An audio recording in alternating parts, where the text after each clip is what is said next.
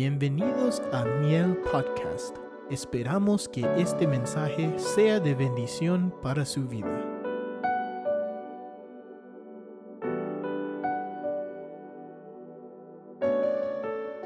Vamos a leer un- unos pasajes, hermanos, donde quisiéramos meditar, ¿verdad?, en estos pasajes y dejar que el Señor nos ilumine para poderlos entender y poder así, ¿verdad?, vivirlos. Capítulo 2, verso 1 del libro a los Hebreos dice, eh, dependiendo en qué versión usted lo lea, yo creo que está ahí la versión Reina Valera, dice, por tanto, es menester que con más diligencia atendamos a las cosas que hemos oído, porque, dice, porque acaso no nos escurramos. Esta versión dice, por tanto, debemos prestar mucha mayor atención a lo que hemos oído, no sea que nos desviemos, dice la versión de las Américas. Verso 2, porque si la palabra hablada por medio de ángeles, fíjese, resultó ser inmutable, estamos, estamos bien, ¿verdad? Y toda transgresión y desobediencia recibió una justa retribución. Verso 3.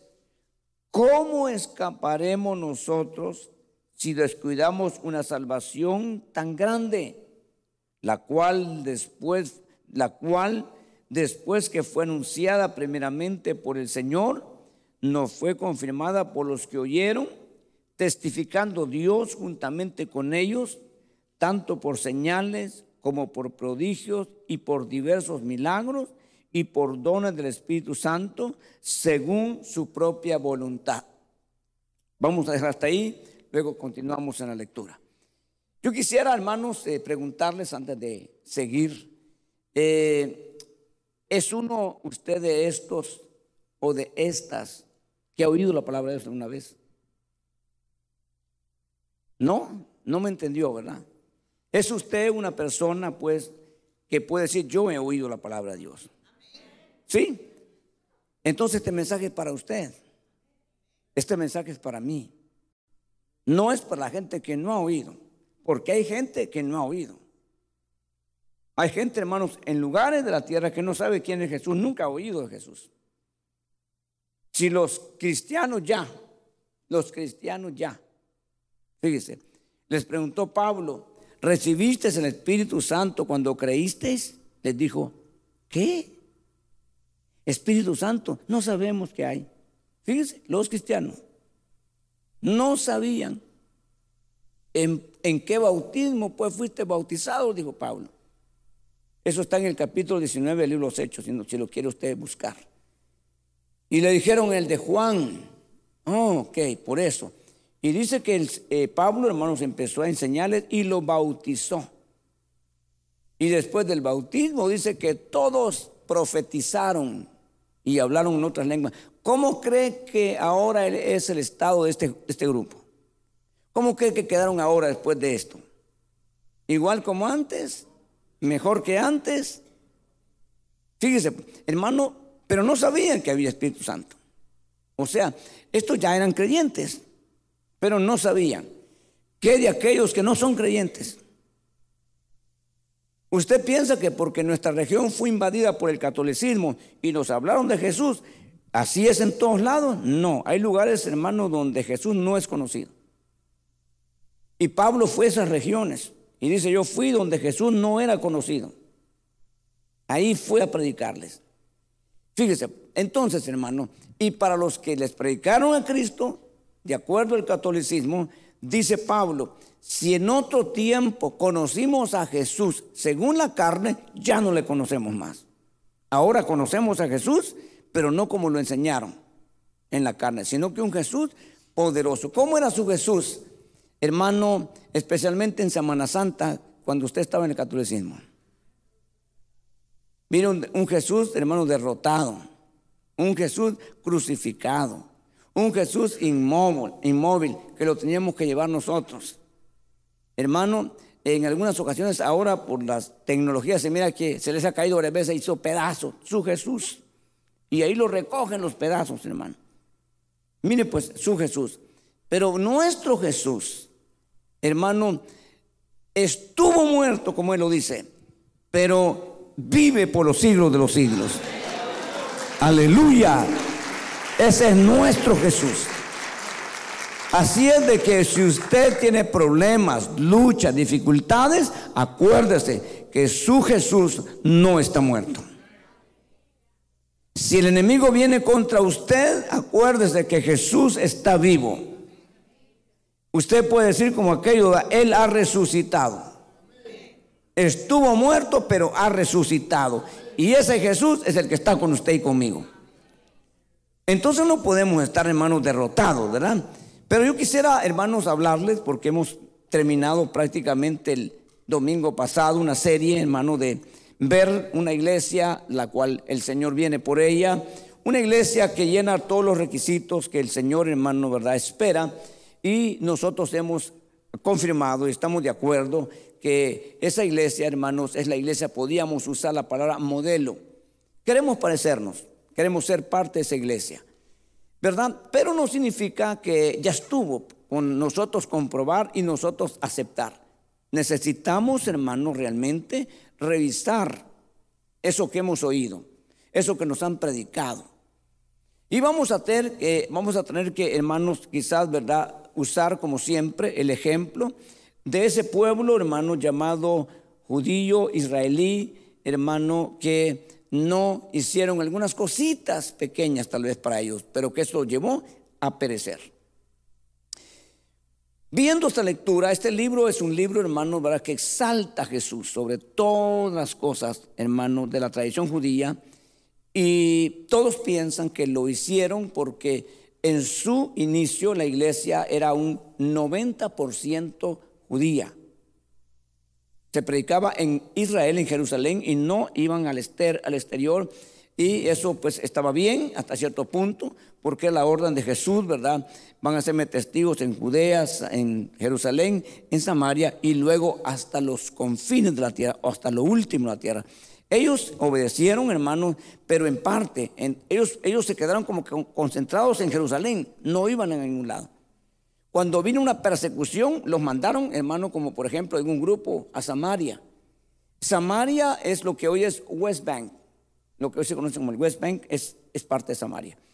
No está muy lejos, ¿verdad? Pero no habían llegado ahí. Cuando llegó Felipe, hermanos, a Samaria, dice que ahí, hermanos, a los entretenía un hombre llamado Simón, mago, y entretenía desde el más grande hasta el más pequeño, haciéndole saber que él era el gran poder de Dios. De ahí salió la palabra gran poder de Dios. ¿Verdad? Que está en la Biblia, pero no es correcta. Entonces, llegó Felipe, hermano, con el Evangelio. Ellos no sabían, no habían escuchado. Y cuando Felipe llegó a predicarles, dice que se convirtieron hasta el brujo que estaba ahí. El mago que estaba ahí se convirtió a Cristo, hermano. Y entonces se le acabó ya la, la atención a él y ahora toda atención, hasta él estaba oyendo a Felipe. Pero ¿qué más allá? Fíjese, no saben. Hoy en día hay lugares, y regiones, hermano, que Jesús es desconocido. Pero nosotros no somos esos. Nosotros somos las personas que hemos oído quizás desde años, desde niños algunos. Nacieron en el Evangelio, pero muchas veces el Evangelio no ha nacido en ellos.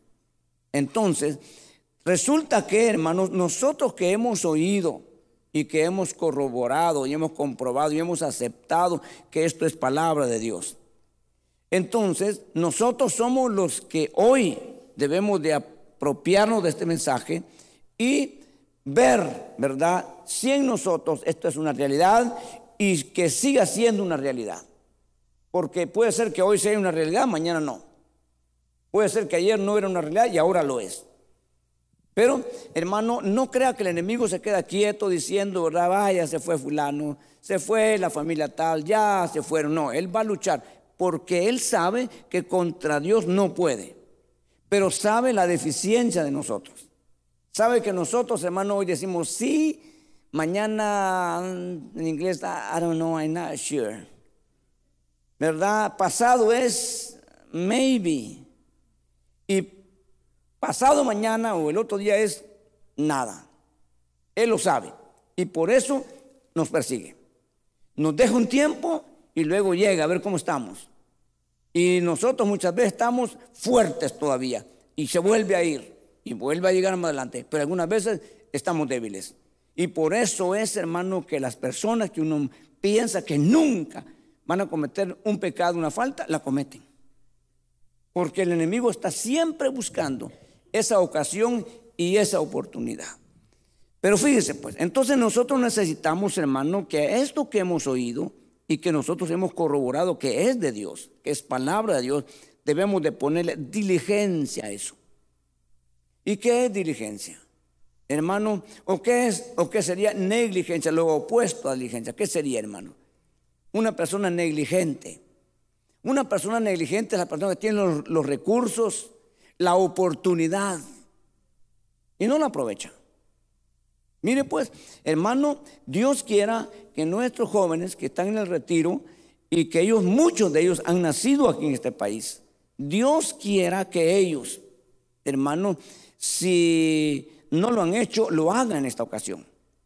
Porque ellos tienen todo por delante. Ellos nacieron, ellos son ciudadanos por nacimiento. Algunos de nosotros, hermano, por quizás eh, naturalización, ¿verdad? Y algunas veces, hermano, como dicen allá por donde usted vive, haciendo chanchulla. ¿Sabe lo que significa eso, verdad? Entonces, hermano, pero eh, lo somos. Como dijo aquel centurión, ¿verdad? A, Pablo, eh, yo soy, pero yo pagué una buena cantidad de dinero por la ciudadanía romana. Pero Pablo dijo, yo soy de nacimiento. Hacer de que usted que no nació en Estados Unidos nunca se vaya a lanzar de candidato a presidente, no lo van a aceptar. No, no es un requisito, ¿verdad? Si usted nació aquí, pues si quiere, ¿verdad? Pero nosotros que no nacimos, descarte esa posibilidad. Ok, entonces hermano, pero muchos de los muchachos, de nuestros hijos, de nuestros jóvenes, que tienen gran oportunidad, no han, llegado ni a la mitad donde nosotros hemos ido. Miren pues, nosotros hermanos con una piel no muy clara, ¿verdad? Y hermano, sin hablar, en el caso mío, sin hablar bien el idioma, ¿verdad? Hermano, mira dónde hemos llegado, con la ayuda de Dios, con la misericordia de Dios. Yo le voy a decir una cosa, y no quiero jactarme, ni mucho menos, ¿verdad? Ponerme de ejemplo. Pero yo de muy pocas cosas me tengo que lamentar que perdí. Yo cualquier oportunidad y aprovecharme, agarrarme de ahí, hermano, y a salir y a salir adelante. De muy pocas cosas puedo decir, hermano, me dormí. No, no, no, no la hice. Y yo, como dicen allá, ¿verdad? Me rebuscaba por todos los medios, buscándome una oportunidad. Y entonces, hermano, llegué a este país y aquí, hermano, ¿verdad? Eh, es el país de las oportunidades. Pero el Señor me alcanzó a los cuatro meses de haber llegado. Y entonces ya me olvidé de los dólares. Me olvidé de las demás, cosas. Y me metí, hermanos, a buscar más de Dios.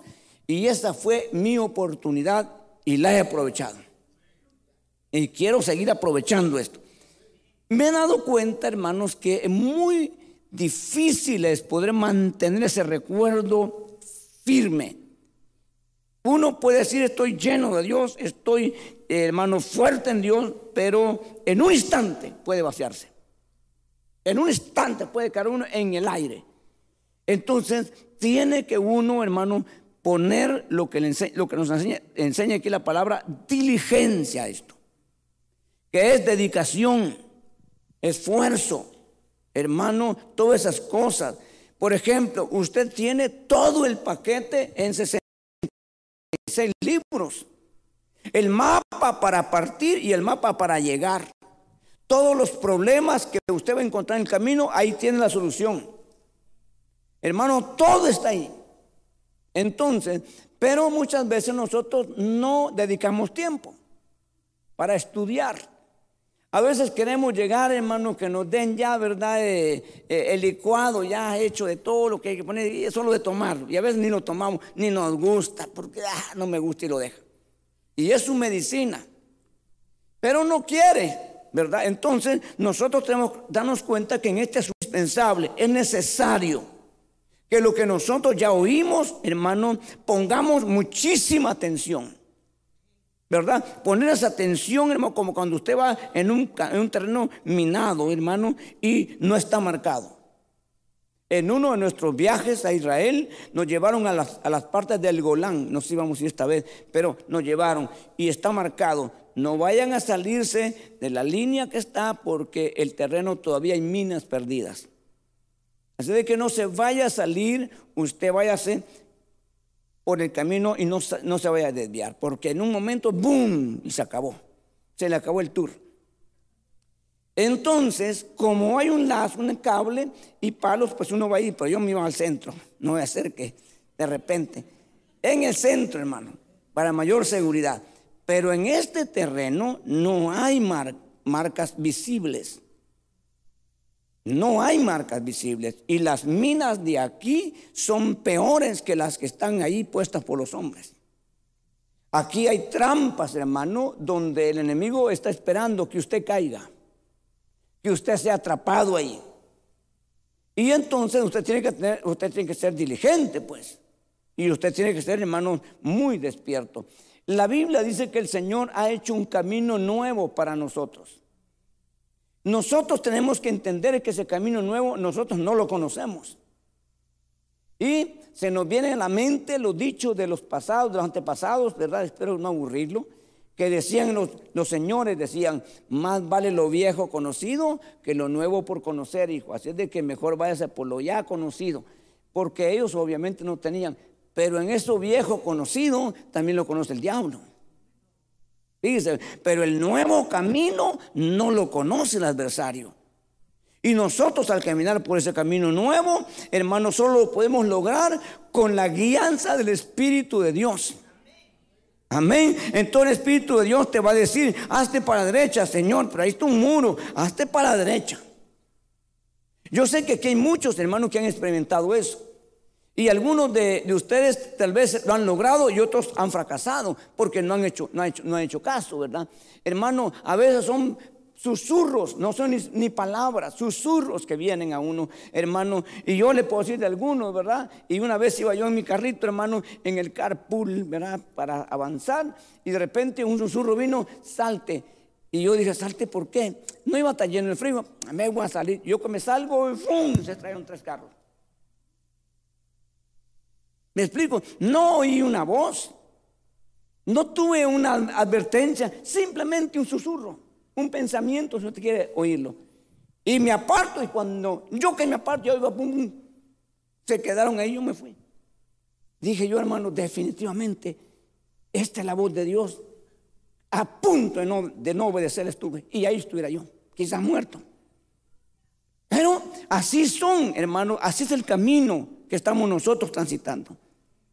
Y muchas veces, hermano, nosotros nos olvidamos hasta de pedirle a Dios, hermano, que nos guarde eh, en el primer paso que vamos a dar del día. Nos levantamos nos dormimos y ay, se nos la tarde y un montón de cosas. Se nos olvida de decirle, Señor, guía mis pasos. Señor, ayúdame. Señor, que la trampa que hoy puso el enemigo se quede burlada. ¿Me explico? Hermano, ¿cuántas veces nos ha pasado? Yo sé que esas cosas también a usted le han pasado. ¿Verdad? Lástima que no tenemos tiempo para prestar el micrófono y que usted nos cuente, hermano. Si a veces se enciende y ya no para. Cuando íbamos a testificar a las calles, decíamos, hermano, cinco minutos, ¿ok? No, hombre, hermano, y se volteaba hasta que íbamos a quitar el micrófono porque ya llevaba 15 y no paraba. Ya encendido, hermano, y no quería parar. Entonces, ¿cuántas veces nos ha pasado, hermanos, cosas, verdad? Que, retrasos, por ejemplo, hermanos, eh, que, usted, era, yo, trabajaba, yo trabajaba recogiendo los cheques para un banco y tenía el tiempo medido. Si la cajera no cuadraba y no me daba los cheques, yo me iba y ella tenía que pagar para que los llevaran.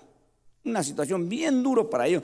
Please, please, please, me decía, give me five, uh, uh, more minutes. No, no, ya, se acabó el tiempo, yo me tengo que ir porque mi tiempo estaba marcado. Pero a veces decía en el camino me repongo, vaya pues cinco minutos y va a ver cómo yo me repongo en el camino, eh, arriesgándome. Eh, pero una vez, hermano, una vez, fíjese, yo iba todos los días, mi ruta todos los días. De repente me voy por otro frío que no era, no sé en qué estaba pensando. Y yo enojado conmigo mismo. Molesto yo, hermano, porque cómo me fui. Y un frío que había que dar una vuelta como tres millas para regresar. Yo digo, hermano, mire, yo enojado conmigo mismo. ¿Por qué? ¿Qué andaba pensando? Y ahí vaya peleando con yo, conmigo mismo, hermano. Y logré, yo que salgo, hermano, por, ahora por bajo el freeway, en el puente estaba parado un tremendo accidente. Y ya yo, perdóname, Señor, perdóname. O sea, Dios, sin pedirme permiso, saber qué me pasó, me fui por otro lado. Y así van a pasar muchas cosas. ¿Me explico? Que nosotros no sabemos. Entonces, pero a este asunto hay que ponerle diligencia. ¿Verdad? Hermano, entonces, eh, eh, los alcohólicos anónimos, yo, yo, yo les abría su oración. A mi papá, como no sabía leer, ni casi nadie sabía leer, me ponían a mí. Y ya de memoria me ponía yo. La sociedad de alcohólicos anónimos está formada por hombres y mujeres con comparten su mutua experiencia y empezaba yo a hacer la oración según ellos de inicio. Pero en una parte decía, contra pereza, diligencia. y me acuerdo de esas cositas, ¿verdad? Entonces, hermano, que ellos no le atinan, ¿verdad? De un señor W, no sé qué, el que fundó esa cosa, hermano. Y en alguna, alguna razón humanamente les ayuda. Pero contra pereza, diligencia. Entonces, nosotros que tenemos el paquete, nosotros que tenemos la verdad, nosotros que tenemos al Dios que hizo los cielos y la tierra, el Dios que tiene poder, hermanos, en los cielos y en la tierra, el Dios que no hay nada imposible para Él, lo tenemos nosotros. ¿Y por qué nos portamos a veces? Porque a veces no sé qué hacer, hermano, no sé qué decir, no sé si ir o no ir. ¿Cómo? ¿Cómo? Y nos va a pasar también cosas negativas. Hermano, que Dios nos habla y Dios nos dice y nosotros no hacemos caso. Y hasta cuando nos damos el golpe reaccionamos. ¿Por qué no antes? Yo, he tenido que aprender también de, de golpes. He tenido que aprender de situaciones, hermano, que he estado en mi vida a punto de perderse. Pero he aprendido y he puesto diligencia en lo que hemos oído. Nosotros podemos hacer un pequeño resumen de los últimos cuatro o cinco domingos, hermano, donde nosotros tratamos, ¿verdad?, de entender, de oír y de ver cómo esa iglesia, cómo ese grupo, cómo esa congregación se comportó, cómo esa congregación, hermano, luchó, cómo esa congregación fueron muchos de ellos masacrados, hermano, pero se mantuvieron firmes. Entonces, nosotros podemos decir por lo menos de eso último que hemos oído, Hermano, entonces ponerle diligencia. ¿Y qué significa eso? Que cuando venga un problema que te quiera detener, la diligencia te va a hacer saltar. La diligencia te va a hacer no quedarte. ¿Verdad? Entonces, pero resulta que Pablo dice aquí, hermano, ¿verdad? No, no, sé si Pablo, no, sé quién escribió a los, a los hebreos, nadie sabe. Resulta que aquí, hermano, dice en el verso 2, este libro es muy profundo, si usted quiere, ¿verdad?, tomarlo así. Porque si la palabra hablada por medio de ángeles. Ok, yo le pregunté a un judío sionista, de los que son bien tremendos, le digo, este, ¿qué significa? Obviamente ellos no les pueden hablar del Nuevo Testamento porque no creen, dicen que eso no existe, que eso es invento de nosotros. Pero sí, hermanos, ellos creen en el Antiguo Testamento ellos tienen como base el Pentateuco, que son basados en cinco libros, y luego profetas como Isaías, Jeremías, que ellos, para ellos son libros, hermanos, muy eh, firmes, eficaces, lo que usted quiera. Entonces, pero cuando usted le sale con una luz, hermano, de que les hace preguntas, ellos evaden la pregunta o se salen por la salida más fácil. Y a veces, hermano, cuando usted los encierra, le dicen, eh, déjame preguntarle al rabino y te contesto. Y uno va de paso. ¿Cuándo le van a responder? Es la salida, uno entiende que es una salida, ¿no? Pero este, este punto, hermano, ¿verdad? Nosotros vemos que la palabra, dice aquí, hermanos, hablada por medio de ángeles. ¿De qué cree usted? ¿De qué palabra está hablando? ¿A qué se refiere el escritor? La palabra hablada por ángeles. ¿A qué se refiere? ¿Qué es lo que está diciendo? Porque es importante nosotros entender. Hermano, mire, lo que está diciendo aquí el escritor a los hebreos es, hermano, todo lo que fue recibido por Moisés, toda la ley, porque en, en contexto está hablando de todo eso. Pero uno piensa, ¿verdad, hermanos? No fue Dios el que le dijo a Moisés, sube y yo te voy a dar los diez mandamientos escritos por Dios, no, no por ángeles. Entonces, ¿cómo está el asunto? Eh, ¿Dónde nos quedamos? ¿En lo que Dios dijo o en lo que estamos oyendo aquí? Ahora piense, pensemos y, abramos el panorama. Cuando Dios le dijo a Moisés, y eso lo saben los judíos, y ellos piensan de esta forma. Cuando Dios le dio a Moisés las tablas labradas por Dios y escritas por Dios, fue Dios y ellos dicen, ellos piensan, estoy eh, diciendo lo que ellos piensan en su mayoría, que no es lo mismo la segunda tabla que Moisés recibió. Entonces, cuando fue la primera eh, eh, vez Moisés al Sinaí a recibir las tablas, hermanos de la ley, no lleva nada Moisés. Moisés trae las tablas de allá. Y las tablas son escritas, hermano, la escritura de Dios. Pero cuando Moisés llega al campamento y mira al pueblo que se ha desbordado, Moisés quiebra las tablas, las hace pedazos. Porque el celo de Dios, pero las tablas no tenían nada que ver. Las, las tablas eran sagradas.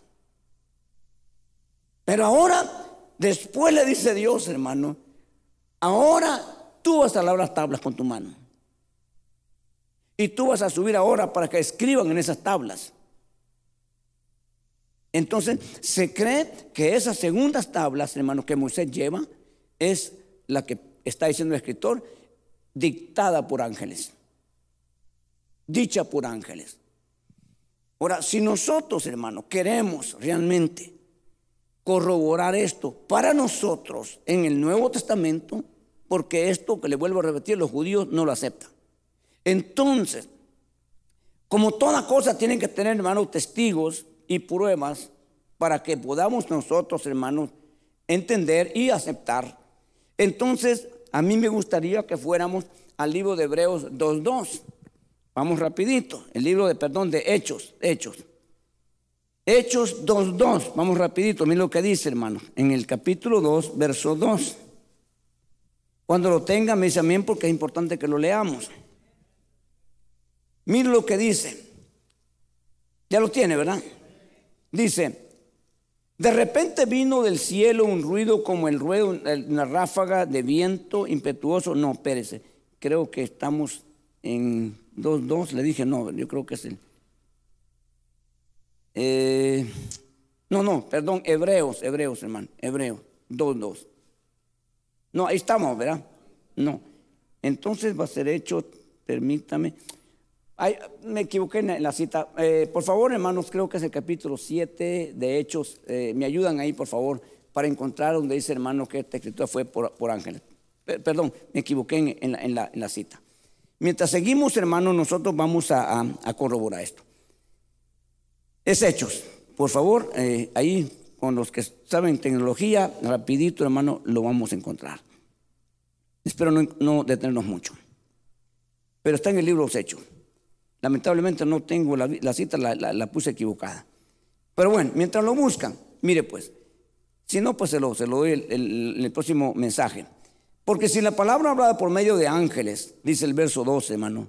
Eh, Hechos 7:53, por favor, lo, lo busca. Hechos 7:53. Sé que están Hechos 7, pero no. ¿Ya lo pusieron ahí? Ok, ahí está. Vosotros que recibisteis la ley por disposición de ángeles y sin embargo no la, no la guardasteis. Mira, estamos hablando, hermano. Vosotros que recibisteis la ley por disposición de ángeles. Esto es, yo me equivoqué en la cita, pero sé que estaba en los hechos hermano, por disposición de ángeles. O sea, corrobora otra vez, hermano, que fueron ángeles los que se involucraron.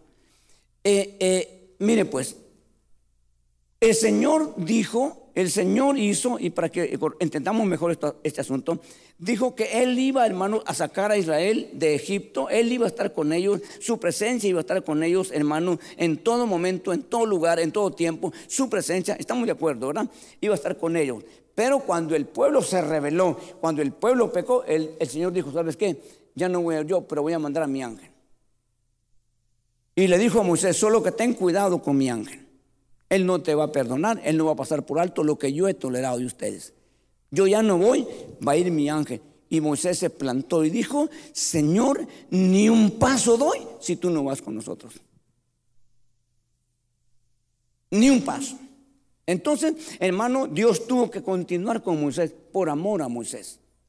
Entonces resulta que aquí, hermano, en este asunto, dice que la, la ley fue, hermano, dada por ángeles.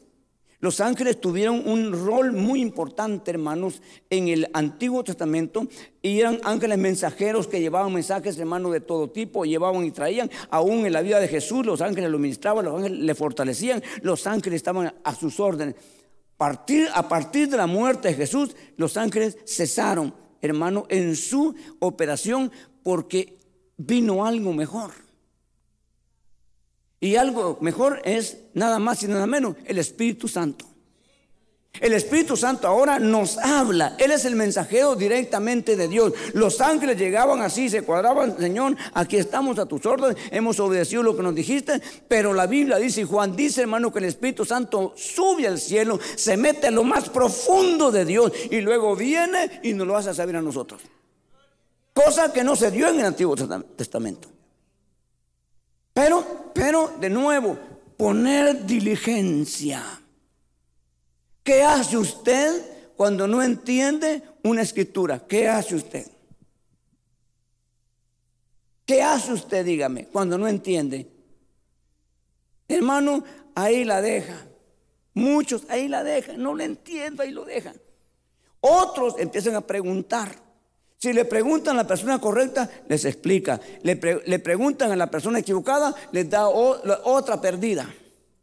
Como cuando uno le pregunta, hermano, así, ¿verdad? En lo literal, eh, usted se encuentra en esa esquina de la R y la 17, y mire usted, ando buscando la del Boulevard, ¿me puede ayudar? Y el otro despistado le dice, sí, eh, un kilómetro para allá, y ahí la va a encontrar. Y estaba a tres cuadras de aquí.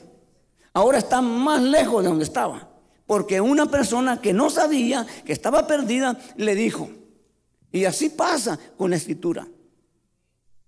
Usted tiene que preguntarle a alguien que le pueda enseñar, pues.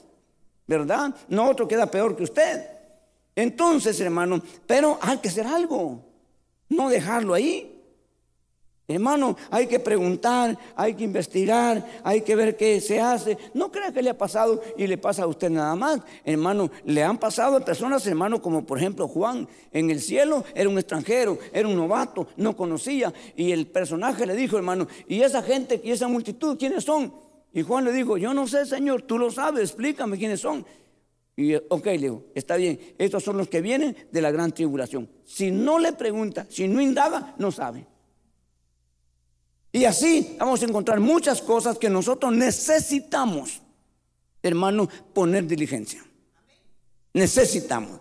Entonces, en este asunto nosotros necesitamos, hermano, ¿verdad? Corroborando que aquí, hermano, ¿verdad? Hubo una intervención angélica. Entonces nosotros, hermano, nos damos cuenta que los ángeles tuvieron un rol, una participación. Ahora están, hermanos, según la escritura, Aquí hay ángeles, aunque usted no los mire, aquí hay ángeles. Pero ellos no vienen a hablarnos. Ellos no vienen a enseñarnos. Ellos vienen, algunas veces dice, a aprender, a observar, a ponerse las órdenes, porque también debe haber una nube de demonios de ángeles caídos queriendo interrumpir el que usted no entienda, el que usted no ponga atención. Y los ángeles hacen un vallado y le abren espacio para el que quiera aprender, para el que quiera entender. Si no, no podríamos. Este es un mundo, hermano, lleno de tinieblas. Y eso es lo que hemos... Pero no son, no son mensajeros ahora. Ahora los mensajeros son hombres como nosotros. Y Dios quiera que esos hombres tengan luz. Porque si no tienen luz, nos pierden a nosotros. Que esos hombres tengan celo, que esos hombres tengan conocimiento, que esos hombres tengan revelación de Dios, hermano, para que nos enseñen y no nos lleven a herejías. Y no nos desvíen más allá donde estábamos. ¿Me explico? Y le, y le voy a explicar por qué estoy diciéndole esto. Verso 3. ¿Cómo escaparemos nosotros? La pregunta. Si descuidamos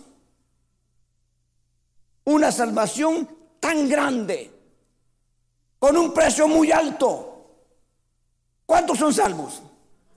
De veras, ¿cuántos son salvos? ¿Por qué dice usted que es salvo?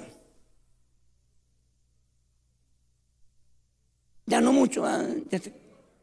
¿Por qué dice usted que es salvo? Simple y sencillamente porque la Biblia me dice a mí que Jesucristo pagó el precio para que yo sea salvo. La Biblia me enseña que Jesús me salvó. Ok, tranquilo. Ok, los salmos, que estamos aquí, hermano, ¿será que nosotros, hermano, y fue una discusión en el año 700, 800, no sé exactamente, pero en una discusión, se levantaron dos fuerzas, hermano, que fueron los arminianos y los otros, hermano, ¿verdad? Uno decían que la salvación se, se perdía por cualquier cosa y otros que nunca se perdía, no importa lo que hagas. Salvos por siempre salvos, no se, no se pierda salvación. Ok, entonces, y los otros que se perdía por cualquier cosa. Entonces, ¿dónde quedamos, verdad, nosotros? ¿En qué, ¿En qué grupo nos quedamos? Entonces, nosotros sabemos, hermano, que la salvación fue dada de parte del Señor y que el Señor no la va a- a quitar de usted porque se portó mal, porque cometió un pecado. Pero, como dijo un siervo, usted puede regresar a la salvación.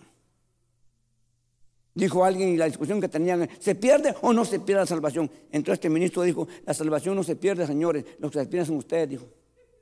Y es cierto, hermano. Entonces, nosotros cómo podemos escapar si descuidamos una salvación tan grande que costó la vida de un santo, de un ser divino, de alguien, hermano, que dejó su gloria, que alguien dejó, hermano, lo que usted no se imagina y vino aquí a morir por usted y por mí. Y ahora nosotros, hermanos, de portándonos de esa manera, no, no, esto hay que ponerle diligencia.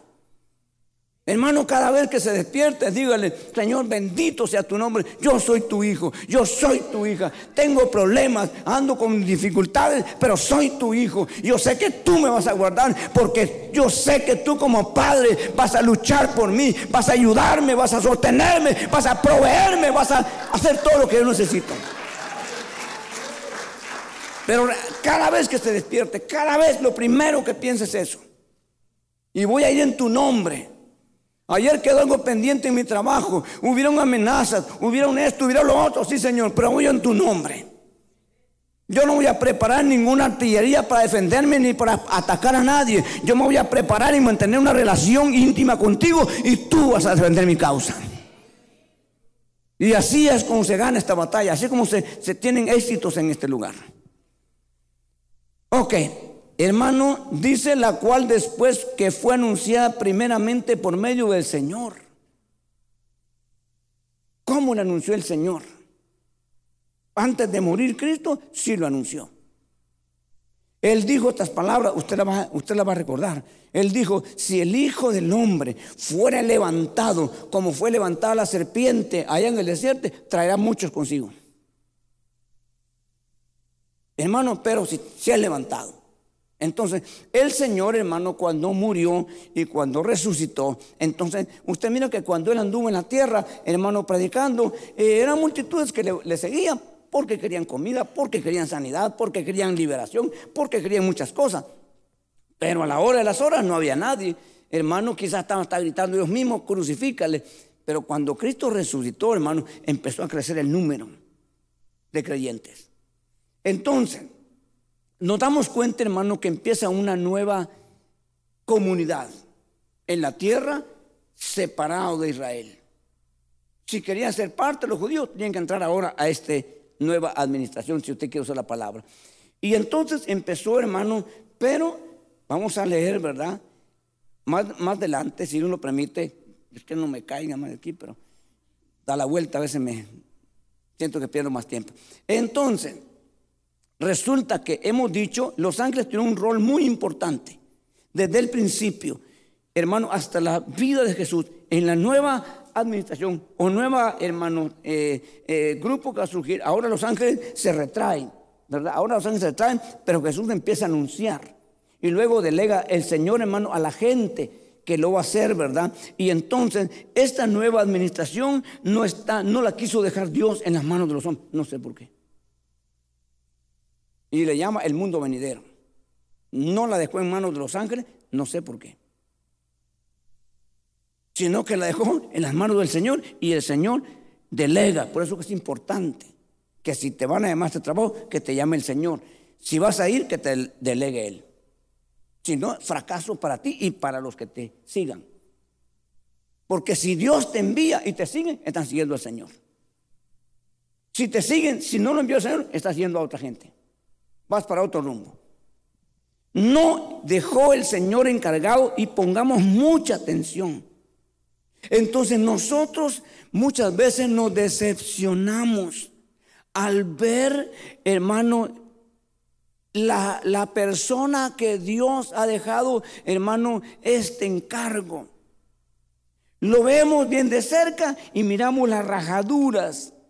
Y vemos, hermanos, la manera, el, ser así de cerca. Oh, hermano Dios mío.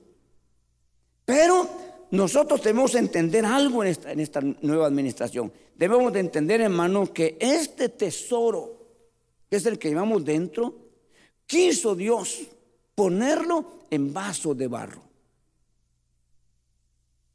Entonces, nosotros nos identificamos, quisiéramos tener un líder, un Superman como líder. Un hombre que no se equivoca, un hombre que no falla, un hombre que no es débil, un hombre, y empezamos nosotros, ¿no? Así quisiéramos. Pero cuando la gente se entera y se ve que es un humano, que comete errores, nos decepciona. Nosotros quisiéramos, hermano, yo no sé qué haría usted. El día que a mí me hagan a un lado y se pare aquí un ángel de esos ángeles poderosos. Hermano, con un resplandor, con una vestimenta. Y cuando le hable usted, hermano, escucha aquella voz tan poderosa, no sé qué haría usted.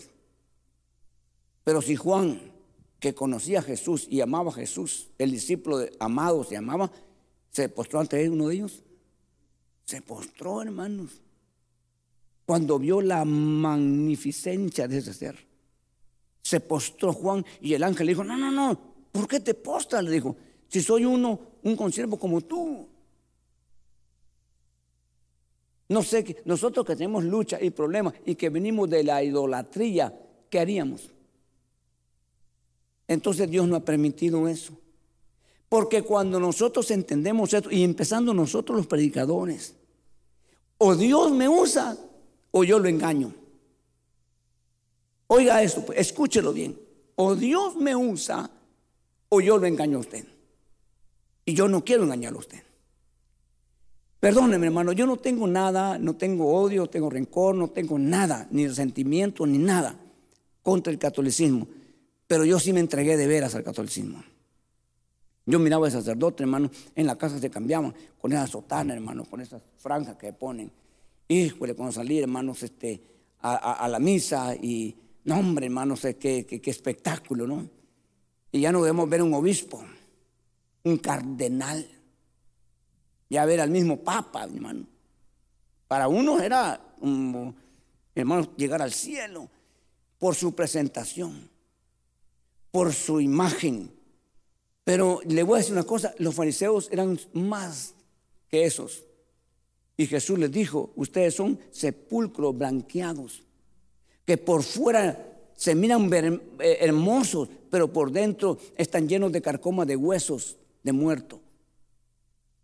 Entonces, resulta que hoy nosotros, hermanos, tenemos que realmente entender lo que somos, pero mejorarnos. Podemos hacer eso. Usted es una gran persona. Usted tiene un gran potencial, pero tiene cosas que le afean. Que si se las logra quitar, wow, hermano. Usted tiene la imagen y la semejanza de Dios. Usted tiene el Espíritu Santo. Usted tiene la palabra eterna. Usted tiene la autoridad de Dios. Pero hay cositas que le apacan eso si no lo quita. Y cuando usted lo logre, y cuando usted logre y llegue a ese nivel, hermano, usted no va a decir, yo pude, yo sí sé, no va a decir eso. Usted va a decir, es la gracia de Dios, es la misericordia de Dios, es el poder de Dios, no es mi poder. Entonces usted va a glorificar a Dios, no glorificarse a sí mismo. Partiendo de ese momento, se puede convertir un siervo de Dios en un ídolo así como lo escucha. Entonces, Sigamos, hermano. Mire pues. Dice el verso que sigue. Testificando Dios juntamente con ellos, tanto por señales como por prodigios y por diversos milagros y por dones del Espíritu Santo, según su propia voluntad. Ok. Cuando nosotros, hermanos, hablamos del poder de Dios, del poder sanador del Señor, del poder libertador del Señor, nosotros tenemos que entender, hermanos, que eso es Dios el que va a orar. Nosotros podemos orar por quien querramos, por una enfermedad, por una liberación. Yo siempre que he ido a las liberaciones, hermano, yo siempre he ido preguntando al Señor, ¿lo vas a liberar? Porque yo no sé si lo va a liberar. Yo voy a ir y voy a orar y voy a reprender ese espíritu inmundo, pero yo no sé si lo va a liberar el Señor. Porque eso está en su propia voluntad. Yo voy a orar por un enfermo, pero yo no sé si lo va a sanar el Señor. ¿Me explico? Porque eso está dentro del poder, de, la potestad de Dios. Yo quisiera que lo sane, yo quisiera que lo libere, pero eso no está en mi poder. Pero ¿qué tal de aquellos que dicen, vengan, les seguro su milagro? ¿Me explico? Eso ya es grave. ¿eh? nosotros no podemos asegurar eso. Nosotros podemos y debemos hacerlo. Hermano, yo una vez, una vez estamos en un culto de oración, yo le he dicho a usted, en un culto de oración, hermano, y me estaba esperando afuera una persona. Terminamos la oración y fue una bonita oración y ah, salimos bien, bien bonito, hermano. Y ya le, busqué a alguien y ya fui con alguien y me dijo, este, hermano, podía orar por mi esposa, así que no sé, le, está algo rara. Y que está gritando, está, ah, dije aquí, aquí hay una posesión, por lo que me está diciendo. Y entonces yo iba para allá, hermano, y, siempre preguntando al Señor, este, eh, ¿qué hago? Yo voy a ir, pero eh, vas, a liberar, yo no sé qué, qué, problemas habrá aquí. Y me dijo el Señor, a mi corazón me dijo, eh, te voy a enseñar a ti, a ti, que soy el mismo de ayer, de hoy y por los siglos. Fíjese, en el camino te voy a enseñar, me dijo, que ni vas a necesitar reprender. Con la presencia que tú llegues y yo voy en ti, vas a ser libre. Fíjese pues, fíjese pues hermano. Entonces yo dije, amén Señor, amén, ¿verdad? Voy a ir. Cuando entramos, hermano, a la casa, en aquel espectáculo, en el cuarto, gritando, olvídese, hermano. Y cuando entré a su recámara y le dije, nombre de Jesús, ah, ya, hasta yo dije, de verdad estaba endemoniado, ¿no? ¿verdad? Porque, porque ya, bien, hermano, como el Señor dijo, se hizo. Porque en otros casos hemos tenido horas, días. Hermano, lo más duro que hemos vivido aquí en la congregación, le dije a usted, es una, hermana de, un mes que está hablando por ella. Un mes. Y no la liberaba el Señor. Claro, venía de cuatro generaciones, su abuela, su abuela, su mamá y ahora ella, de cuatro generaciones la brujería. No fue fácil, durísimo, horrible. Hermano, terrible. Los brebajes que ellos dan, ¿sabe que los brujos dicen? Yo no he caído, yo no estuve ahí. Dicen que dan unas cosas tomando brebajes, hermano, y también ellos se lo toman para tener fuerza.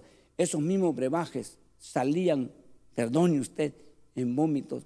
Horrible, horrible. Pero es que se lo tomó hace como dos años atrás, pero ahí salía. Horrible, horrible. Ahora, ¿lo puede hacer uno? No, lo tiene que hacer Dios. Pero este evangelio se demuestra, demuestra Dios su poder. A través de milagros, a través de maravillas, a través de prodigios, a través de liberaciones. Sí, yo creo, yo creo, yo he visto sanidades. Yo, yo, yo creo que no hay un cáncer que no se, que no se pueda sanar, hermano, si es la voluntad de Dios. No existe. No existe. No existe, hermano. Yo no es que, eh, me crea, pero cuando yo sé que Dios va a hacer algo, hermano, lloramos, yo sé que va a ser, hermano, se desaparece el cáncer. Dios tiene poder para hacer cosas, los hemos visto aquí, ¿me, ¿me entiende? Hemos visto sanidades, liberaciones. Una vez, ya se no sé, me da mucha tristeza ver, ayer me estaban contando que ese, ese, ese muchacho ahora, lo trajeron como niño, tenía un solo riñón y lo tenía malo. Entonces los médicos lo iban a operar. Y la mamá vino y me dijo, hermano, ¿puedo orar por mi hijo? ¿Qué tiene? Ya me explicó. Bastante duro, hermana, pero vamos a orar. Dios tiene poder. Vamos a orar. Y oramos por él, hermano, para que el Señor lo, ayudara en la operación que era el lunes, o sea, como mañana. Y oramos, hermano, lo llevaron, le hicieron un último chequeo. Tiene dos riñones buenos, señora. No sé qué pasó. No sé qué pasó. Dice el doctor, aquí, aquí un milagro pasó. Por decir algo. Ellos ni creen eso, hermano. Dios tiene poder. Dios tiene autoridad. Dios corrobora y comprueba su palabra con esos dones y con esos milagros sobrenaturales. Dios lo hace. No es un Dios muerto, no es un Dios limitado, es un Dios poderoso, un Dios que tiene poder en los cielos, en la tierra y debajo de la tierra. Aleluya. Nosotros hemos visto de todo, hermano. Muchas cosas que Dios ha hecho para, para gloria de Él. Sabemos que, ¿verdad? Él es poderoso. Dice aquí, hermanos, porque no sujetó a los ángeles el mundo venidero. Esto que estamos ahorita no está sujeto a los ángeles. Hermano, está conmigo. Acerca del cual estamos hablando. Pero uno ha testificado en cierto lugar diciendo, ¿qué es el hombre para que él te acuerdes? O el hijo del hombre para que, para que te intereses en él.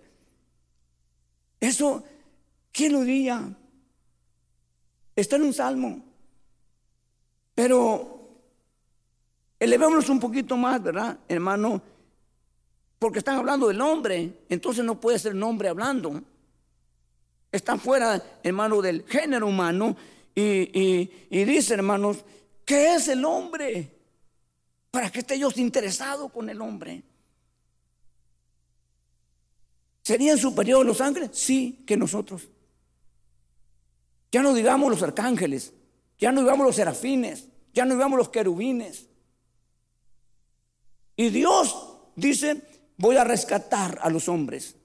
Cuando iba a hacer esa operación Dios y envió a su hijo, yo pienso, eso no lo dice la Biblia, yo pienso que se quedaron los, los seres hermanos, las, las, creaciones que también habla Apocalipsis, de los cuatro seres vivientes. Y a saber cuántas creaciones se quedaron viendo, ¿verdad? ¿Y qué va a hacer Dios? ¿Y qué va a hacer Dios el Padre? Y de repente, hermano, el, Dios Padre, hermano, le habla al Hijo y le dice, quiero que vaya, quiero que rescate. ¿A quién? ¿A quién va a rescatar? ¿Quiénes van a ser los redimidos? Hermano, porque los redimidos, aún en Apocalipsis, se, se señalan. Hermano, y empieza el Hijo, hermanos, en su descenso. No tengo otra palabra que usar. Perdóneme usted. En su descenso. Hermano, da el primer paso, da el primer paso, a la primera grada están los serafines. Da el otro paso, están los querubines. Da el otro paso y están, hermano, los arcángeles. Da el otro paso y están los ángeles. Y da el otro paso y llega con los hombres. El descenso. Y llega los hombres y se quedan todos. ¿A quién va a rescatar? Hermano, querubines se han ido. El diablo era un querubín. Ángeles ya no digamos. ¿Cuántos ángeles habrán? El que tienen encerrado en la, en la, en la prisión, que no lo han soltado, su nombre es destructor. ¿Qué era? Que no lo han dejado libre. Y no lo fue a rescatar a él. Llegó y cuando llegó a la tierra, un montón de hombres en la cárcel. Un montón de hombres hechos pedazos. Y a eso dijo Jesús. Y cuando lo vieron, Jesús es un hombre. No es un ángel, no es un querubín, un hombre. Jesús se hizo hombre para poder revertir, ya le sabe usted, lo que pasó en el huerto. ¿Cuál fue el pecado del hombre en el huerto? Que se quiso ser Dios por voz del enemigo. Entonces, ahora Dios se tiene que hacer hombre para ayudarnos, si no, no nos ayuda nunca. Y Jesús ahora aparece como un hombre en la tierra, vulnerable, le da sueño, le da hambre, se cansa. Pero está aquí, ¿por qué? Porque nos quiere ayudar. Por el amor de Dios, pensemos, hermano, pensemos. Y nosotros con los moños puestos. Y nosotros todavía rogados. Y nosotros pensando que, hermano, Dios toma ventaja de nosotros. Por favor. Es para estar de rodillas tirado, postrado y decirle, Señor, en tu misericordia, si yo iba derecho al infierno, yo no tenía oportunidad, estaba condenado, pero por esa obra santificadora que Jesús hizo por mí, ahora se cambió el rumbo de mi vida. Por favor, entendamos esto. Pongámosle atención, y pongámosle coco, le iba a decir, pongámosle atención a esto. Pongámosle atención a esto, hermano. Pongámosle diligencia a esto. No sé si me estoy dando a entender yo. Pongámosle ganas a esto. Esto es un milagro, hermano. Es un milagro.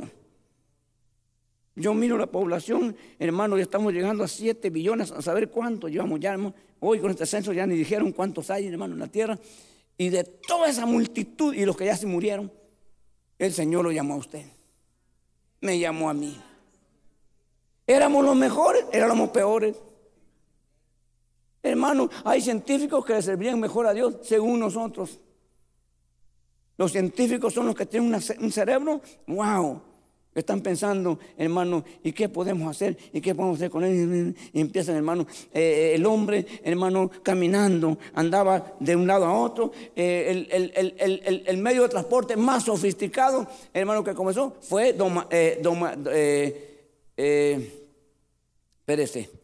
eh, ni me puede ayudar usted, pues ni sé qué va a decir, ni sabe qué voy a decir. Domesticar a los burros y a los caballos. Ya nunca había, ya avanzaba más. Después los carros tirados por caballos. Eh, ¿A dónde podía llegar en un día en un carro de esos? Si venía de África, hermano, para América, ¿cuánto tiempo le duraba para llegar? Se le moría el caballo a medio camino. ¿Ok? Entonces pensó uno, dijo hermanos, ¿y si inventamos un asunto que no necesite caballos ni bueyes? Bueno, caballos iba porque los motores tienen caballos. Entonces dijo, y si hacemos así, y empezó, hermanos, a, imagínense ustedes, sin tener una idea, nunca hay, nunca existe un motor. El motor de gasolina fue un gran invento. El motor de gasolina, ¿cuánto llevó tiempo probar, hermanos, probar los metros, hermanos, los trenes? Corrían a 20 kilómetros por hora. Y alguien dijo, jamás un tren avanzará más de 30 millas por hora. Jamás, nunca.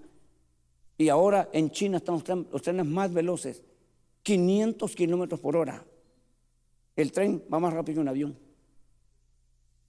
Nadie se pudo imaginar. Y el hombre iba pensando, el hombre iba pensando, eh, andaban ahí con el pico y la pala y haciendo, hermanos, para, hacer, para cultivar. Si va, a, sembrar unas 20 matas de maíz, dele con, el, con, el, con el pico y la pala. Pero si va a hacer, hermanos, unos dos mil acres de tierra para cultivar como los campos de maíz en Iowa, que en el avión va y no se termina. Y, hermano, uno va en carne, como que en un muro, para los lados, maíz, maíz y maíz, horas de camino. ¿Cómo lo va a lograr con un pico y de pala? Entonces pensaron, si hacemos un tractor, hermano, que vaya arando la tierra, otro sembrando y ahora otro cosechando ya de granaditos al maíz. Pensó, esos tipos, hermano, son como esos cheminos checa. Y nosotros, ¿dónde estamos? Hermano, nosotros latinamos. Nos dan un carro y chocamos. Fíjense, y Dios no dijo, hermano, no dijo Dios, voy a llevarme todos los científicos para hacer mucho. No, dijo, me voy a llevar a todos esos ignorantes que no latinan. Me los voy a llevar. Y, y voy a avergonzar a los que dicen ser sabios. Y eso pasó. Usted le atina más que el científico. ¿Por qué? Porque el científico que inventó todo eso que le digo no cree que hay Dios. Y usted sí cree firmemente que hay un creador. Nosotros no somos productos de la naturaleza o casualmente. No, nosotros tenemos un creador. Aleluya. Y no solamente es un creador que dijo, hágase. No, hagámoslo. Y nos hizo igual que él igual. Y hoy tenemos un representante en los cielos que es hombre, con dos manos y dos pies. Los querubines llegan con seis alas. Y usted lo mira, qué raro el querubín, seis alas. Con dos se cubren, con dos se cubren el otro y con dos vuelan.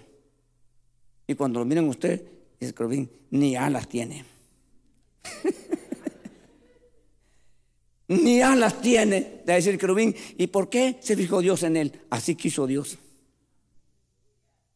Y usted debe estar recontentísimo, contentísima, que no escogió a esos seres hermanos mayores que usted, sino a usted. Los arcángeles, los ángeles tienen un límite. Algunos dicen que están delante, viendo el rostro de Dios. Hasta ahí pueden ya. No pueden ir más allá. No pueden ir. Tienen prohibido. Como cuando usted no tiene confianza. Cuando llega a una casa, ¿hasta dónde puede llegar usted? Si es que lo dejan entrar, a la sala. Hasta ahí puede llegar. Usted no sabe cómo es la recámara de la persona donde fue. No puede entrar. Porque usted no tiene confianza. Mucho menos dormir y habitar en esa recámara no puede. Si lo dejan por una necesidad, en la sala que se quede o en el garage. Bueno, sí, si usted no tiene mucha confianza y le da lástima, no, este ni a la sala lo meto en el garaje ahí y echarle doble llave a la puerta. Pero nosotros, nosotros, nosotros, la iglesia de Cristo, estamos, hermano, oiga bien, invitados para habitar por siempre en la recámara con nuestro amado. Nadie, hasta hoy, nadie, nadie ha tenido esa oportunidad. Nadie. Y todavía no le ponemos atención. Pongámosle diligencia. Para que no se lamente después. ¿Qué es el hombre? Para que de él te acuerdes o el hijo del hombre para que tengas memoria de él. ¿Qué, es, ¿Qué son esos seres que tan interesado está Dios? A ningún ángel fue a rescatar de las cadenas de la prisión, a ningún ángel. Ahí lo dejó. Pero Él viene por nosotros. Amén, Él viene por nosotros. Está tan interesado, tan interesado en nosotros, que no mandó una comitiva de ángeles para que nos lleven. Dice que Él viene por nosotros. Jesús viene en las nubes y se va a llevar a su iglesia, hermano, de la tierra, para que nadie se la toque en el camino. La pregunta, ¿qué es el hombre? Para que tengas de memoria, o el Hijo del Hombre, para que te acuerdes de él. Es una, una pregunta en los cielos. Dice el verso 7, le has hecho un poco menor que los ángeles, que los ángeles. Y más que más dice, le has coronado de gloria y honor. ¿Cuántos de los seres quisieran un poquito de gloria? Pero aquí dice, le has coronado de gloria, coronado. O sea, la corona va aquí arriba, todo el ser. Amén. Dice, le has coronado de gloria y de honor. Le has hecho, le has puesto sobre las obras de tus manos. Todo lo has puesto, dice, este, bajo sus pies. Claro, está hablando de Cristo porque Él es la cabeza. Pero ahí vamos nosotros, como cuerpo de Él. ¿No, le motiva esto? ¿No le dan ganas de quedarse, hermanos, aquí en este asunto por toda la eternidad? Hermano, ¿no le motiva esto para decir mundo asqueroso? Yo estuve ahí, no hay nada. Hermano, las fiestas de la gente en el mundo es licor, droga y sexo. Es todo. Una fiesta en el mundo sin licor, una fiesta aburrida. ¿Me explico? Entonces, nosotros, bendito Dios, yo, no estuve en eso, hermano, yo la verdad le digo, yo no.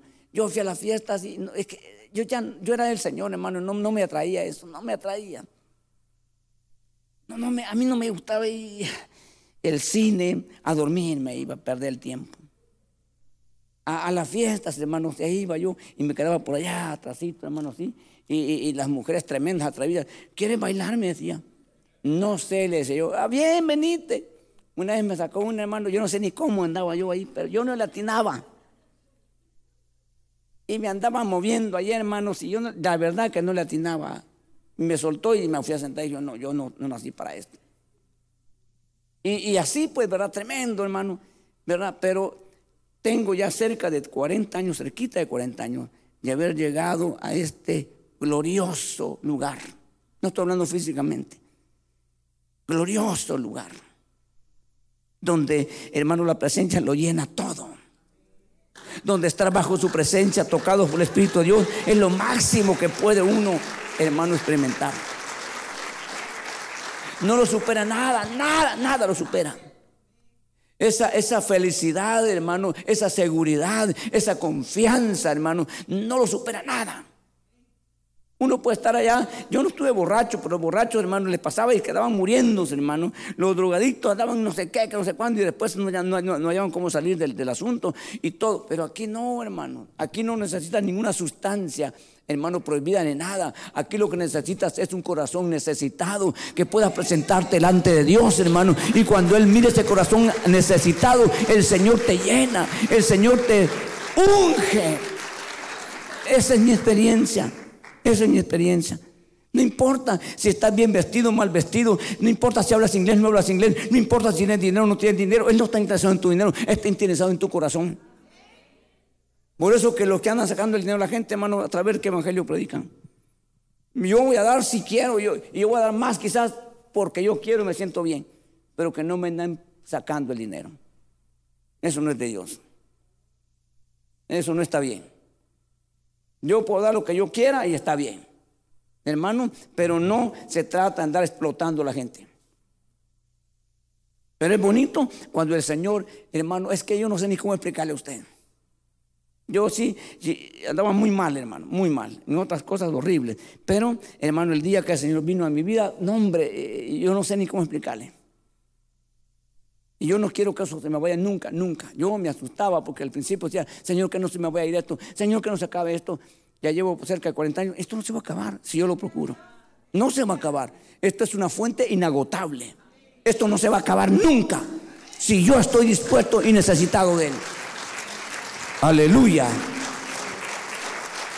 Pero ahora la otra pregunta es, ¿por qué muchos ya no están? ¿Por qué? Porque podemos decir, no, no era cristiano, no, no tuvo una experiencia. No, lo que pasa es que poco a poco se fue vaciando. Poco a poco.